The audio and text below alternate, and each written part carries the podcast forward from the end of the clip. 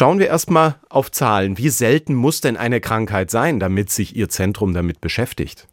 Also eine seltene ähm, Erkrankung ist äh, definiert darüber, dass sie nur bei jedem 2000. Menschen auftritt.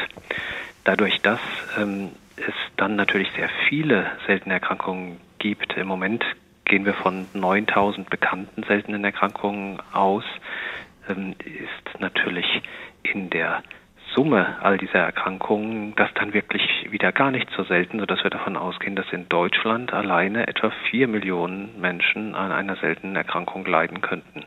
Also man kann sagen, die seltenen Erkrankungen insgesamt sind dann doch so eine Art Massenphänomen. Das ist richtig. Das ist die Chance, ähm, etwas Seltenes zu etwas zu machen, was zwar immer noch selten bleibt, aber gemeinschaftlich äh, zu organisieren ist durch die Zentren für seltene Erkrankungen, indem man eben das Anliegen, eine seltene Erkrankung zu erkennen und hoffentlich auch behandeln zu können, bündelt an den Zentren für seltene Erkrankungen.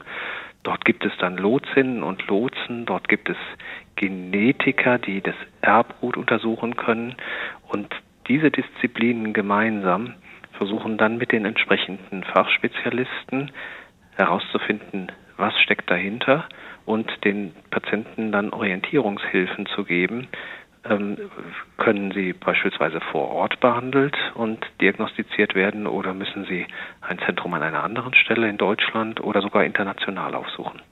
Können Sie uns mal ein paar Beispiele nennen, welche seltenen Krankheiten es gibt, die dann möglicherweise gar nicht so selten sind? Ja, eine nicht so seltene, seltene Erkrankung ist die Mukoviszidose. Das ist eine angeborene Stoffwechselerkrankung, die ähm, hauptsächlich ähm, die Schleimproduktion betrifft. Ähm, der Schleim ist sehr zäh, dadurch wird die Lunge in Mitleidenschaft gezogen, dadurch wird, ähm, der, wird der Verdauungstrakt in Mitleidenschaft gezogen und noch äh, einige andere Stellen des Körpers. Und es ist eine der häufigen seltenen Erkrankungen. Die kommt gerade so in diese Größenordnung von 1 zu 2000.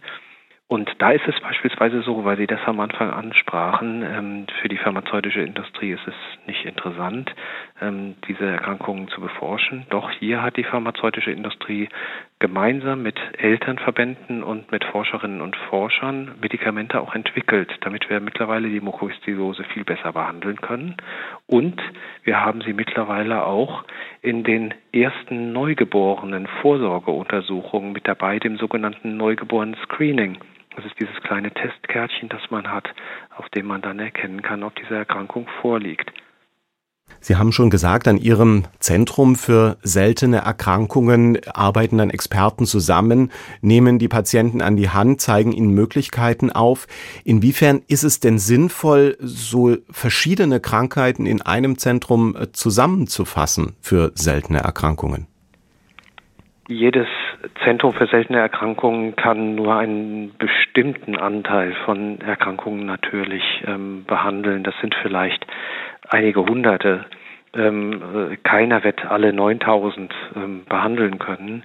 Und insofern ist es wichtig, dass in Netzwerken gearbeitet wird. Die Zentren für seltene Erkrankungen in Deutschland sind sehr gut miteinander vernetzt, tauschen sich regelmäßig aus, wissen voneinander, wer welche Schwerpunkte hat und können so dann den Patientinnen und Patienten, bei denen möglicherweise eine seltene Erkrankung, eine spezifische seltene Erkrankung im Raum steht, dann auch entsprechend äh, an die Hand geben, welches Zentrum jetzt das ist, das sich am besten für sie ähm, um sie kümmern könnte. Sind das denn vor allem unheilbare Krankheiten, mit denen Sie zu tun haben? Sie haben die Mukoviszidose angesprochen, das ist eine Erbkrankheit. Oder gibt es auch Krankheiten, die irgendwann geheilt werden und die Patienten dann wieder ein ganz normales Leben führen können? Ja, das gibt es natürlich auch. Echt 80 Prozent der Erkrankungen sind ähm, genetisch bedingt. Jetzt ähm, heißt natürlich eine Anlagestörung, eine Erbgutstörung zu haben, heißt noch nicht unbedingt, dass man auch eine Krankheit hat. Wir alle haben Anlagestörungen äh, in unserem Erbgut, äh, die aber nicht unbedingt krankmachend sind. Wenn man eine Anlagestörung so gut behandeln kann, dass sie ein weitgehend normales Leben und auch eine Lebensqualität ermöglichen, dann kann man natürlich davon ausgehen, dass eine solche Erkrankung auch gut im Griff ist. Schauen wir noch mal auf die Situation von Betroffenen. Welche Probleme haben denn Menschen ganz konkret, die an einer seltenen Erkrankung leiden? für die Menschen ist oft das Problem, dass natürlich diese seltenen Erkrankungen nicht so bekannt sind wie die häufigen Erkrankungen. Wir alle lernen als junge Ärztinnen und Ärzte einfach auch aus Gründen der ressourcenschonenden, des ressourcenschonenden Verbrauchs, dass wir zunächst einmal an häufige Erkrankungen denken sollen. Wenn jemand, bleiben wir nochmal bei dem Beispiel der Mukoviszidose, eine, ähm, äh, wenn jemand Husten hat, denkt man nicht sofort an die Mukoviszidose, sondern denkt erstmal an eine Infektion. Und ähm, so geschieht es eben dann oft, dass wenn ähm, Menschen eine ähm, äh, seltene Erkrankung haben und die behandelnden Ärzte ähm, zunächst mal die häufigen Erkrankungen ähm, ausgeschlossen haben, dass man dann an einen Moment kommt, an den man nicht mehr weiter weiß. Und da wird eben den Kolleginnen und Kollegen, den Hausärztinnen und Hausärzten die Möglichkeit gegeben, an die Zentren für seltene Erkrankungen zu verweisen, damit man dann dort schauen kann, äh, können wir jetzt vielleicht eine dieser seltenen Erkrankungen finden, dort wo man keine häufige Erkrankung gefunden hat. Bleibt das Thema mit den seltenen Erkrankungen und deren Diagnose ein grundsätzliches statistisches Problem oder könnte man da noch mehr tun, um den betroffenen Menschen das Leben zu erleichtern? Ich glaube, ähm, ganz wichtig ist, dass man darüber Bescheid weiß. Das, was Sie jetzt machen, das ist schon mal etwas ganz Wichtiges. Ähm, sie klären die Menschen darüber auf und ähm, Menschen, die jetzt heute ähm, äh, vielleicht seit vielen Jahren ähm, nach einer Diagnose für sich suchen, haben die Chance ähm, zu wissen, dass es spezialisierte Zentren gibt, die als Anlaufpartner dienen können. Ähm, das ist, glaube ich, der Weg und auf diesem Weg ist es eben auch gelungen, an vielen Stellen Behandlungsmöglichkeiten zu schaffen.